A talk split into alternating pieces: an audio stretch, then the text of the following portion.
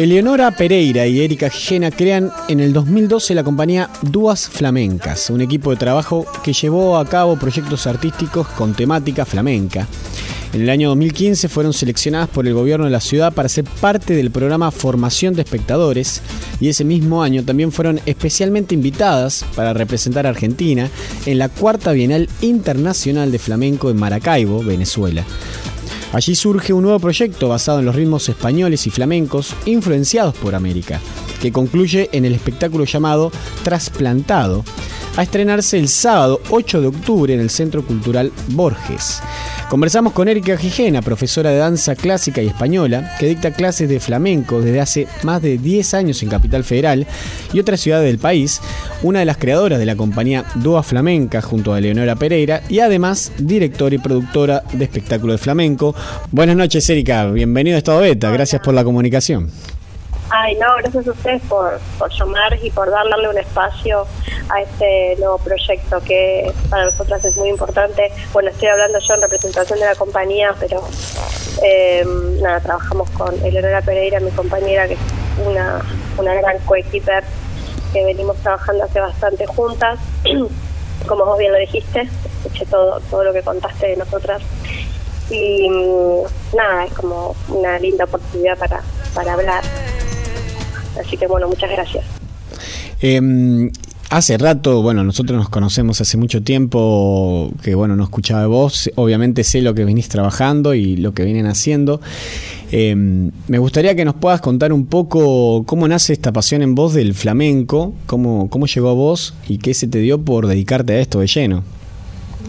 Mm, sí, raro, ¿no? Eh, en mi familia, nada, como que predominó más bien el tango siempre y bueno, mi mamá eh, cantaba amateur, pero canta, canta muy bien.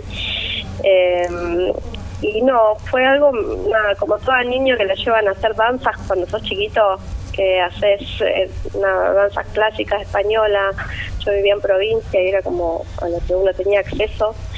Y, mm, y de ahí, digamos que lo que más me atrapaba era el carácter de las danzas españolas y vi en la tele, como de, no sé, blanco y negro, me acuerdo a una bailadora flamenca, así, bueno, Carmen Amaya, que estaban dando como unos videos.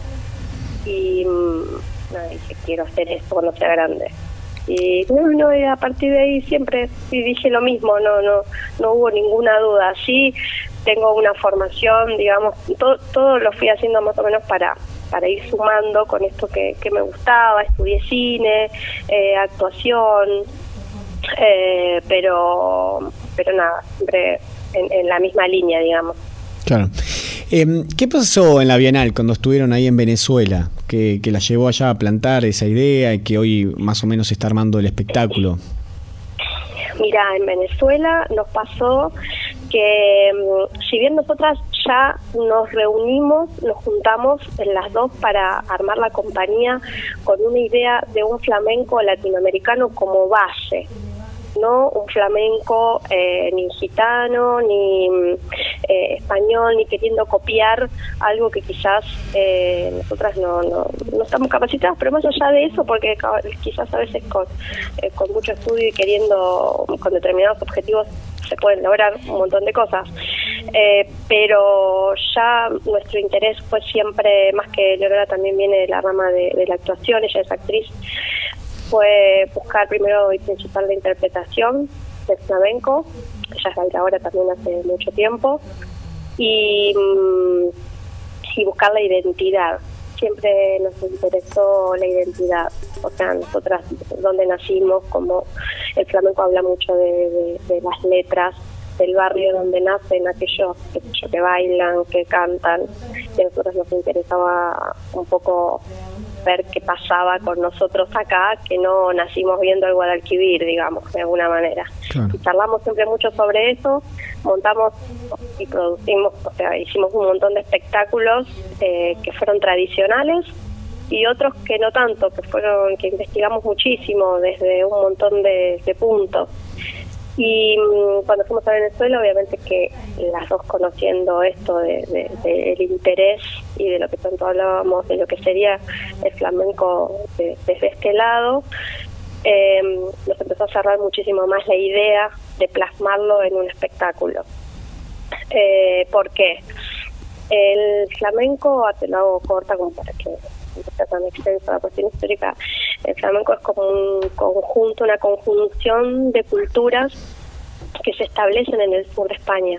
Entre esas culturas, no sé, tenés los gitanos, que es una, una rama, una parte, tenés los judíos, los árabes, hay muchos. Y entre todas esas también está la parte americana. A la parte americana se le dice, se la llama flamenco de ida y vuelta. Eh, ¿Por qué de ida vuelta? Se supone que en la colonización, eh, mal llamada colonización para nosotros, pero bueno, el, lo que sucedió es como un intercambio entre lo que había en España y lo que acá había y cómo se fue transformando y cómo el flamenco llega a ser eh, este costado de ida y vuelta por ese intercambio, digamos. De ahí conocemos lo más popular que te puedo dar como un ejemplo, la rumba. Mm. Que uno dice la rumba, escucha una rumba cubana, una rumba flamenca. Bueno, esto es un palo de ida y vuelta, por ejemplo. Como este, millones. Hay milongas flamencas, hay vidalas, eh, tenemos las guajiras, eh, y tenemos las colombianas esas son las guajiras, las colombianas como por excelencia los palos que más se usan en el flamenco como la parte de ida y vuelta, ¿no? Claro, está muy profundo en nuestra cultura, ¿no? Están en varios lados, es la raíz. Claro. Bueno, de hecho nosotros el subtítulo de la obra es la raíz latinoamericana que vive en el baile flamenco. Mm. Eh, trabajamos sobre una pregunta en realidad, esto de que ida y vuelta, ¿qué, qué es lo que tuvo primero, el huevo o la gallina? La rumba acá, la rumba allá, lo que se encontró, lo que se transformó, lo que se llevaron, lo que nos trajimos, lo que se robó, lo que no se robó, lo que se gestionó. O sea, hay muchísimas preguntas, se podría armar una mesa redonda muy interesante para discutir, que de hecho eso es lo que encontramos en Venezuela. Este ah. tipo de planteos en todos los, los que estábamos ahí, que había muchos venezolanos, la verdad, y que muy interesantes músicos que, que sabían mucho y que habían estudiado mucho el tema y que también vimos que incorporara, incorporaban mucho los instrumentos eh, latinoamericanos en, el flamenco. Bueno, de hecho, el cajón peruano es un instrumento que lo incorpora Paco de Lucía. El, el cajón flamenco que nosotros vemos, que ahora es re común ver el cajón, lo incorpora Paco de Lucía en un viaje a Perú. Claro. Em, entonces, bueno, como se incorporó eso, también hay muchas otras cosas y eso es lo que sucedió en Venezuela. Nos encontramos con, con gente que con la que pudimos también conversar sobre este tema, plantear todas estas preguntas y poder estar no, sé, mucho tiempo qué, qué rico sobre eso. Qué rico que son estos encuentros, no las bienales o llamémosles mesas también a veces de reunión o de pensamiento, donde gente diversa, diferentes partes del mundo aporta su visión y uno se enriquece, ¿no? Es en el caso esto que venís contando de la bienal ahí en Venezuela. Pudiste, claro, claro pudieron tener una visión mucho más amplia de, de lo que estaban haciendo también. Claro, Sí, sí, porque mira, estos ritmos que son los que más se usan eh, ahora en el flamenco, que te digo, la colombiana y la guajira, son ritmos que salieron de Centroamérica. Entonces, estar en Venezuela es como estar un poquito más cerca de ese tipo de ritmos. Y, y te digo la verdad, un cantador flamenco venezolano cantó mejor las guajiras eh, flamencas que un cantador flamenco, digamos, ¿no? Un cantador que viene de España. Eso es lo que nosotros llegamos a, en conclusión. Dijimos, ah, esto de, eh, están cantando con, con el aire más guajiro que, que, el flamenco. Pero bueno, al estudiar flamenco uno lo ve desde el costado flamenco. Claro. Y, está bien, también está bien, digamos. Por eso también se llama trasplantado, ¿no? Sí, la palabra trasplantado eh, es lo primer, una de las primeras cosas que se nos ocurrió. Dijimos, ¿de qué se trata esto? Y esto se trata de cómo trasplanto y cómo saco de raíz y ver cómo crece en otro lado. Y quedó así, o sea, nunca hubo ninguna duda.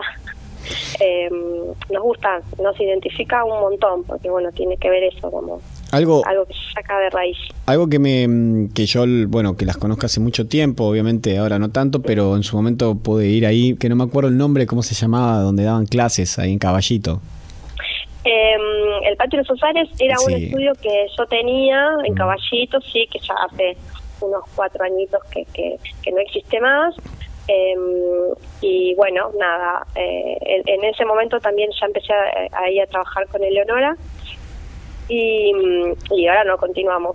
No tenemos un estudio propio aún, están los planes, pero pero sí, bueno, compañía y sala de ensayo y mucha gente que, que trabaja con nosotras. Algo que yo notaba en ese entonces ya es que ustedes eh, se preocupaban por todos los detalles, tanto la ropa como la música, el, baile, digo, están presentes en todas las cosas para poder sumar y tener un valor ahí. En este caso también, este espectáculo tiene música original. Sí, eh, es algo que, que, lo saca de lo tradicional eh, flamenco como lo como lo solemos ver eh, en Buenos Aires fundamentalmente en un tablao digamos ahí sería lo correcto porque la música de este espectáculo va a ser grabada. Está compuesta y diseñada especialmente por Santi Lesca, que es un diseñador musical que, que, diseña mucho para danza contemporánea. Y lo convocamos a él porque nos parecía interesante por la cantidad de ritmos y por la cantidad de, de percusión y por el trabajo de fusión en un punto, no queremos trabajar una fusión, porque la palabra fusión es bastante grande y compleja para, mm. para trabajar, pero digamos como para entenderlo de alguna manera, necesitamos a alguien que diseñe la música eh, desde un lugar que esté un poco más allá del flamenco. Eh, obviamente que se van a escuchar guitarras flamencas, obviamente que va a haber cante, eh, pero también va a haber eh, mucho bongo, eh, eh, vas a escuchar eh, mucho mucho mucho ambiente, también hay partes eh, electrónicas, hay hay mm, cajas de baguala, hay, digamos que hacemos un trabajo y un recorrido minucioso por toda la parte musical latinoamericana y flamenca, digamos, y española también. Hay un trabajo. hay que resaltar. Claro, hay un trabajo antropológico, podemos decir también musical ahí. Sí. sí, sí, sí, sí, sí, porque la parte española también cobra un sentido importante, ¿viste? Porque nada, también hablando de, determinadas épocas, lo, español más puro, sin que sea flamenco, es, importante también para eso. Y después, con respecto al vestuario, también está, el vestuario está en función de la obra. Em, es eh, nada, pintoresco, pero fundamentalmente está pensado como si fuese un espectáculo eh, más de danza contemporánea, en donde el vestuario está en función total eh, para que la idea se entienda, digamos, no como un adorno. No, funcionan los adornos, digamos, es la idea. Me acuerdo un espectáculo que fuimos a ver tuyo que, mm, que eran algo de aves, que quería cuervos, que también que la ropa y la luz funcionaba para generar esa atmósfera y tengo la imagen todavía presente, mira cómo te lo digo, de, lo, de cómo la ropa en sí es una prolongación del cuerpo. Sí, sí, sí, sí.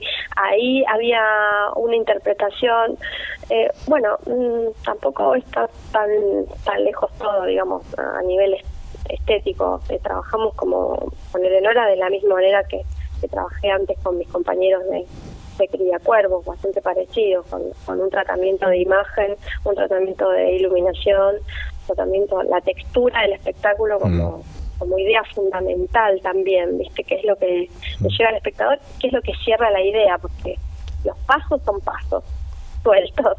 Las coreografías son una, lo que lo más importante es el, contexto, lo que quiere decir, lo que, lo que, uno quiere transmitir. Entonces, para poder transmitirlo necesitas todo ese entorno que, que vos me hablas que viste en ese espectáculo también. Sí, totalmente. Ahora, todo esto es muy lindo, pero ¿cómo hacen ustedes para poder gestionar esto? ¿Cómo están haciendo para poder conseguir eh, apoyo, colaboración? Esa parte tan áspera en el mundo de la producción de eventos. Sí, terrible. Somos muy prolijas las dos. en ese sentido, pero para dos obras anteriores conseguimos un subsidio de prodanza que realmente no es ni la mitad, o sea, lo que te dan de dinero no es ni la mitad de lo que sería lo que vale hacer el espectáculo, pero ayuda, por lo menos para la preproducción ayuda un montón. Em, después, eh, las dos eh, armamos una serie de cursos que se llama la Maratón Flamenca, que está diseñada para estudiantes del interior del país. En este año también fuimos hasta Salta, un par de ciudades, y todo lo que en conjunto trabajamos las dos.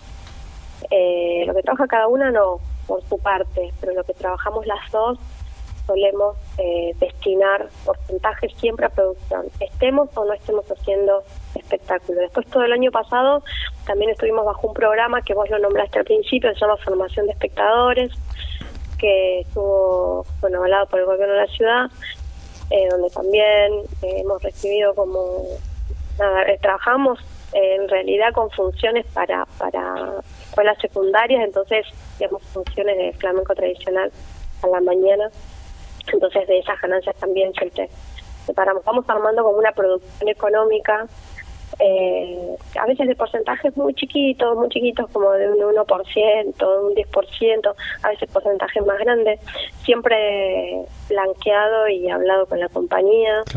Y así vamos cubriendo. En el momento que no necesitamos cubrir nada, igualmente trabajamos, todo lo que, que se trabaje es como para una próxima producción. Y en este caso, solventados de, cursos, digamos. Y también están en IDEAME, si no me equivoco. Bueno, y también, eso sí, me olvidé, te iba a decir al principio, hicimos un sí, video para IDEAME y también, como que agotamos todas las posibilidades. Claro. No llegamos en IDEAME, no llegamos a, juntar todo lo que necesitábamos porque tiene un plazo. Creo que son 30 días que, que estás pero bueno, también a veces buscamos sponsor, bueno, eh, o canjes, viste, para la ropa, para zapatos, y así, así, constantemente, un trabajo constante. De hormiga, sí, tal cual. De hormiga, no tenés que cansarte. No, nunca. Tenés, que ver resultados buenos y positivos hasta en lo más chiquitito. Mm. Porque si te parece, recibiste, no sé, una donación o algo que lo ves muy chiquitito y decís, ah, pero esto no importa, eh, así después se traslada a, cuestiones más grandes y así no se junta nada. Por lo menos nosotras que tenemos que estar juntándolo de a poquito, claro. hay que, valorar hasta lo más chiquitito y juntar hasta lo más chiquitito. Te quería preguntar qué es el programa de formación de espectadores. Que me, que me hables un poco. Mira, a ver, em, el programa de formación de espectadores este, está bueno, estuvo bueno. Es un programa en el que em, eh, se, se presentan y es como que se arma como una cartera de espectáculos. Eh, la arma una organización donde creo que hay un espectáculo de teatro, uno de danza, uno de música y de alguna otra cosa más, creo. Y que em, se, se, presentan, hay un dinero destinado para cada compañía, un dinero mínimo, digamos, no es mucho, en donde eh, los colegios de, los de escuela secundaria van y hacen, van al teatro, digamos. Eso es formación de formar espectadores, van al teatro, vos haces la función, eh, el teatro está cerrado, eh, uno busca un teatro acorde, que ellos te, te, dejan que busques el teatro acorde para tu espectáculo, luego ellos se contactan con el teatro y, hacen los arreglos pertinentes, técnicos y demás, y mm, hacen las funciones para los chicos y después eh, hay como una un debate en donde cuando termina la función en donde nada te bajas del escenario te sentás o te sentás allá arriba del escenario y los chicos empiezan a preguntar porque son dos eh, dos divisiones como máximo por función entonces los chicos preguntan hola Sí, sí, te estoy escuchando perfecto. Sí, entonces los chicos preguntan, eh, no sé, un montón de cosas que fueron viendo eh, durante la función. La función tiene que tener la puesta de luces todo tal cual como si fuese a la noche, no sé, una función, claro. Y mm, ellos entran en ese clima y entran a preguntar, a preguntar, porque le preguntan a los músicos, te preguntan todo lo que tenés puesto, desde, desde cosas personales, de cómo te formaste hasta por qué zapatean así o porque y están como media hora más o menos preguntando. Está, es un intercambio muy lindo. Con algunos se genera así más fluidez, y más interés y con otros menos interés quizás. Claro. Eh, vos recorriste varias partes del país y también has ido a países limítrofes, estuviste en Cuba, bueno, Venezuela como recién Uruguay. Eh, ¿cómo, ¿Cómo es tanto, me gustaría que nos cuentes un poco esa, la visión del flamenco ya que vos conocés bastantes países acá de Latinoamérica y, de Argentina, ¿cómo se vive el flamenco? ¿Diferencias, similitudes o cómo es la raíz en este caso? Eh, cómo, cómo se vive el flamenco en, en otros, por lo menos en estos otros lugares que yo conozco. Sí, por ahí diferencias o similitudes, tanto como recién hablabas del son o la rumba, por ejemplo, en el caso de Venezuela y eso, comparando, digo, Mendoza, Salta, ¿cómo ves que también te reciben eh, eh, cuando salís de Capital Federal? Pero principalmente digo, ¿qué similitudes o diferencias encontrás en el mundo del flamenco en esos lugares que vas?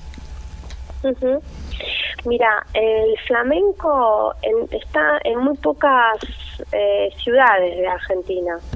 Con lo que más te encontrás es con danzas españolas.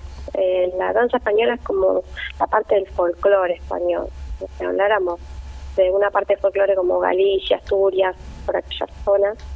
Em, y después tiene una parte estilizada, tiene bueno, es, es bastante extensa. Y el flamenco es solo una parte de las danzas españolas eh, entonces en el interior, como tampoco hay muchas posibilidades, no no hay muchos guitarristas. Por ejemplo, mm. la semana pasada yo estuve en Neuquén y hay solamente un guitarrista y un cantador para Río Negro y Neuquén.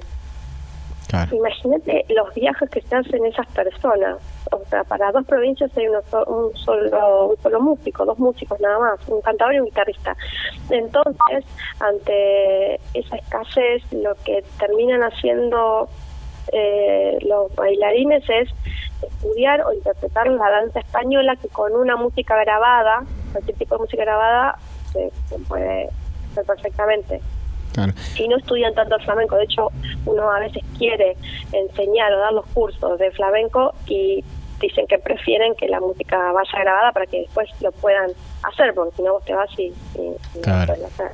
Así que también la idea es como llevar un poco el estudio de las palmas, o sea, de otro tipo de percusión que la misma persona que hace flamenco, que aprende un paso de flamenco, también aprende a hacerse la música, que entre sus propias compañeras lo puedan hacer hasta que en algún momento llegue un músico y, pueda tocar para ellos. Eso pasa en el interior de nuestro país. También hay provincias como Mendoza, no sé, hay, muchas provincias en donde, bueno, en Rosario también eh, hay, hay, mucho flamenco, en Tucumán, em, y hay músicos, hay muchos músicos, en Córdoba hay muchos músicos, muchos bailadores, muy buenos, pero no sé por qué llega eso de repente yo creo que de repente hay algún algún bailador o algún músico que empieza a generarlo, generarlo, generarlo, y en lugar de venirse a, bailar a Buenos Aires, porque pasa mucho eso, porque en Buenos Aires hay mm. mucho, claro, em, eh, nada, es muy diverso. Sí, se desarrollan ahí, eh, quedan ahí, se desarrollan. Se quedan ahí, se quedan y lo desarrollan, que está buenísimo. Sí, sí, totalmente. Entonces, algunas provincias quedan con más desarrollo y otras con menos.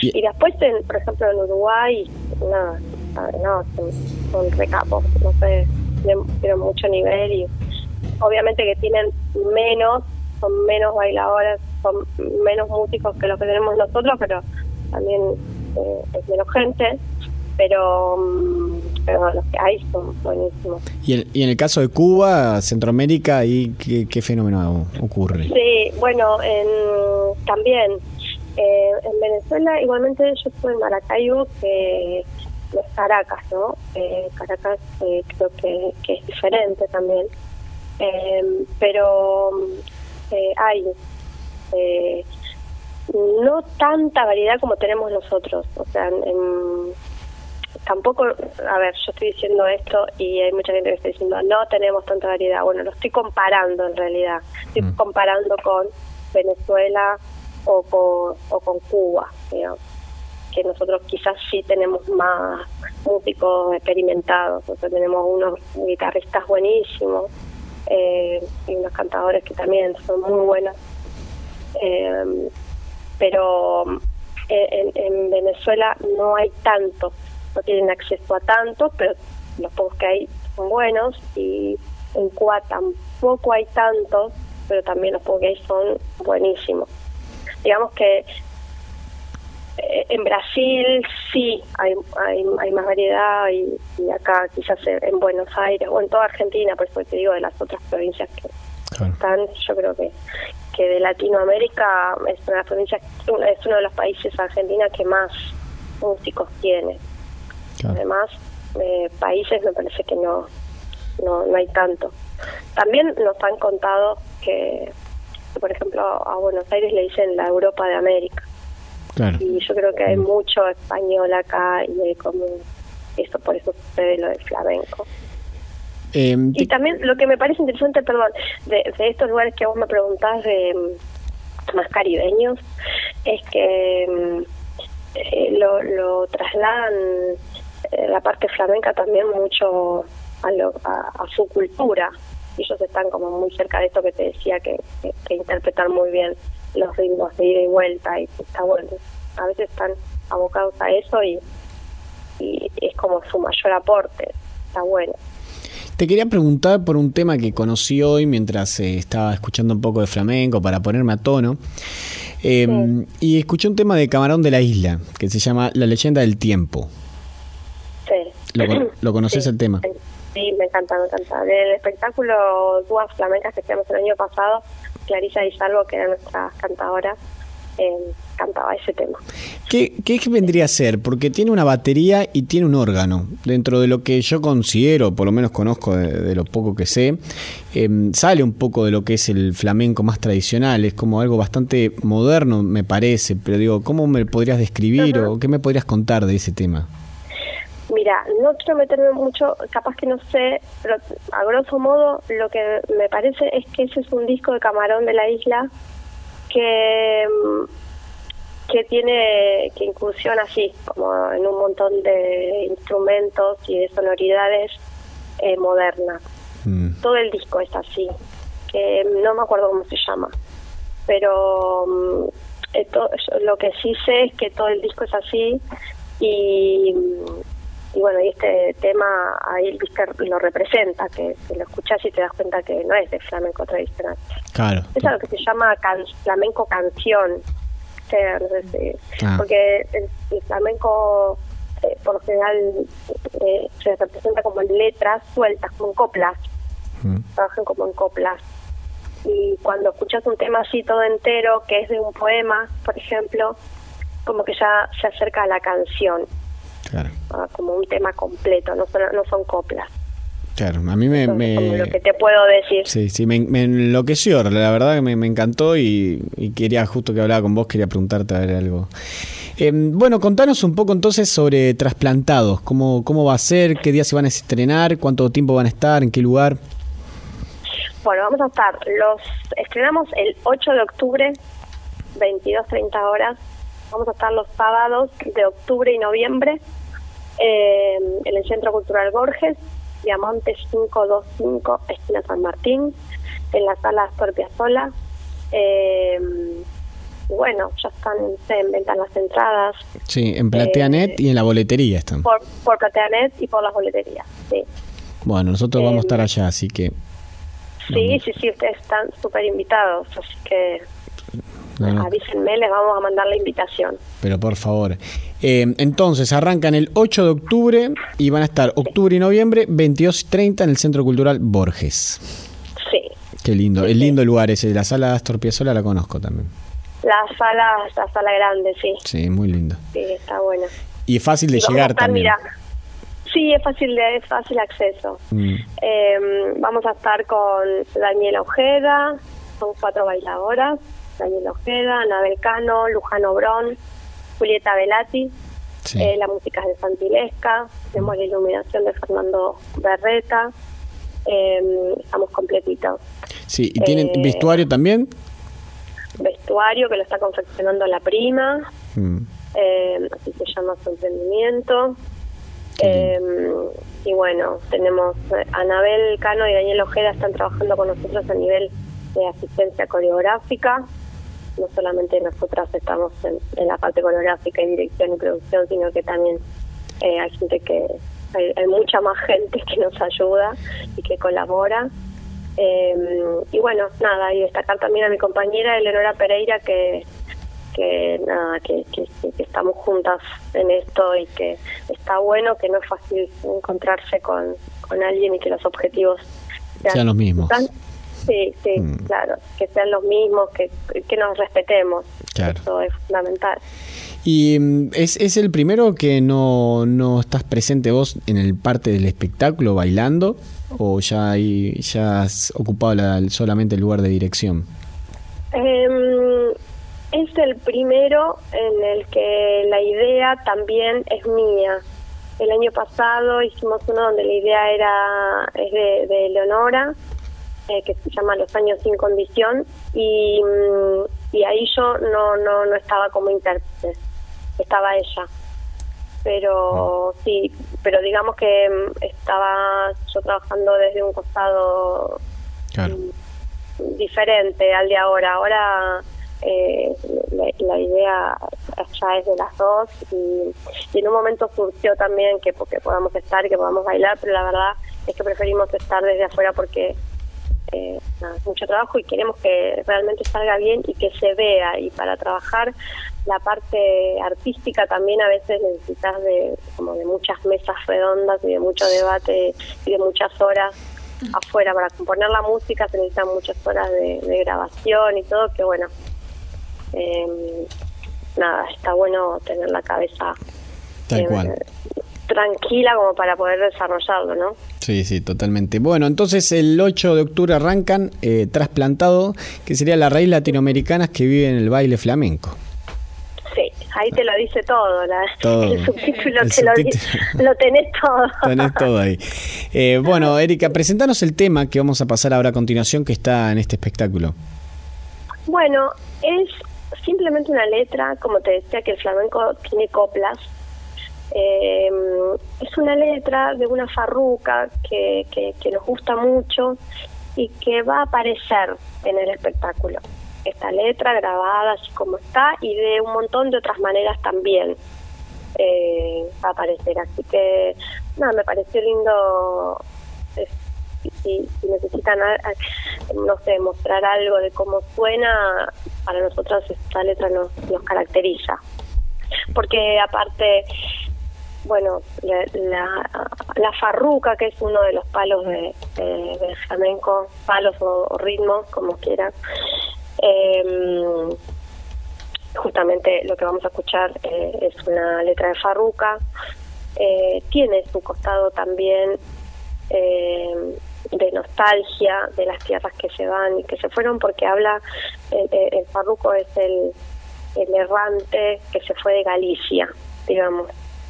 Entonces nos pareció lindo rescatar esta letra como como también por lo que, por lo que dice, ¿no? Mm. Así que bueno. Bueno, Erika, ha sido un placer de hablar con vos y bueno, estaremos viendo cuando estrenen ahí estaremos presentes. Sí, sí, sí, sí, los espero, los espero a todos. Entonces, no es el sábado 8, cualquiera de los sábados siguientes. Exacto, en octubre y noviembre. Te mando un gran abrazo a todo el equipo acá y nos estamos viendo. Bueno, muchísimas gracias. ¿eh? Por favor, a vos. Hasta luego. Chao, chao. Buenas noches. Y bueno, y así nos vamos despidiendo de este estado beta, que como siempre nos queda chico, con Guillermo acá todavía en el piso con nosotros, que un placer tenerte hasta que te quedes, como siempre, a vivir el programa. Lo hacemos con Emilia Terren. Y bueno, hasta el próximo, el próximo martes. ¿no? Y Sherry.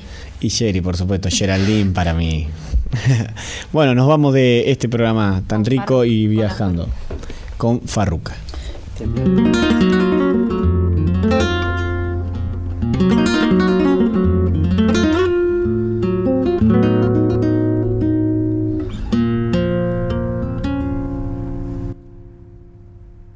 Bailame, Malena, tira el viento toda tu pena, rompe ya toda tu cadena. Y olvida tu sin razón. Mira que el cariño que te tengo es de niño. Yo te quiero más que a nadie y en este mundo corazón.